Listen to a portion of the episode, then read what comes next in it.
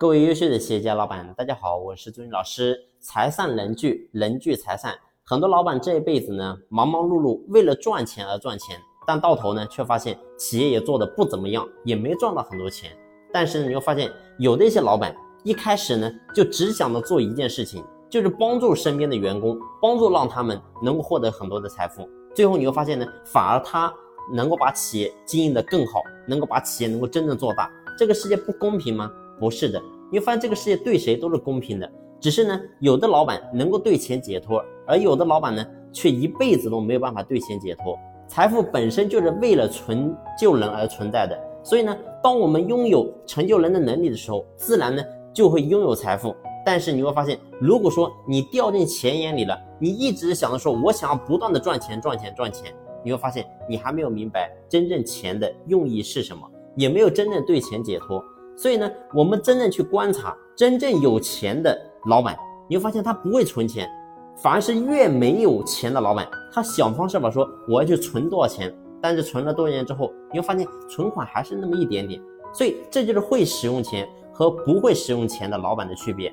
所以在华严经里面就讲过一句话，叫不忘初心，方得始终。企业走到今天，有多少老板你还记得你自己的初心呢？你会发现很多人在过去。你还没有创业之前，你是员工之前，你想着说，等以后我当老板了，我一定不能跟我现在老板一样这么抠，我肯定要对我的员工很好。但是你会发现，很多人到最后呢，然后你都忘了，为什么呢？因为你会发现，你突然发现面对员工的背叛、离职，然后呢，很多人的心都碎了。他说：“哎，原来员工这么难管理，我也没必要去成就他了。”所以最后你会发现，当你。忘记了成就员工这个心的时候，你满脑子都想着说我要赚多少钱的时候，你会发现，其实说白了，你是做不到真正的聚人的。也就是说，你的人不聚的时候，你告诉我，你企业怎么可能会做大呢？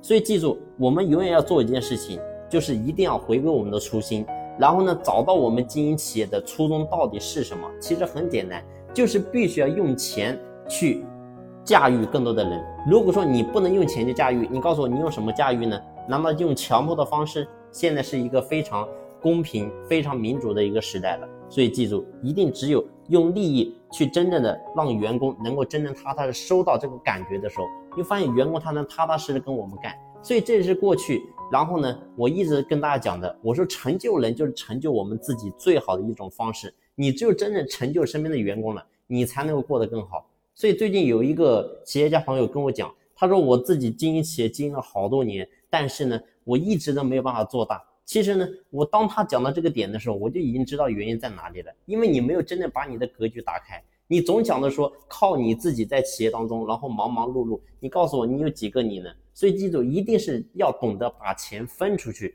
大胆的分出去。你放心，这个钱你分给了员工，员工一定会反哺给你。但是如果说你不分钱给员工，你总想着说员工反正一个月给他三千块钱就够了，你告诉我员工哪有动力呢？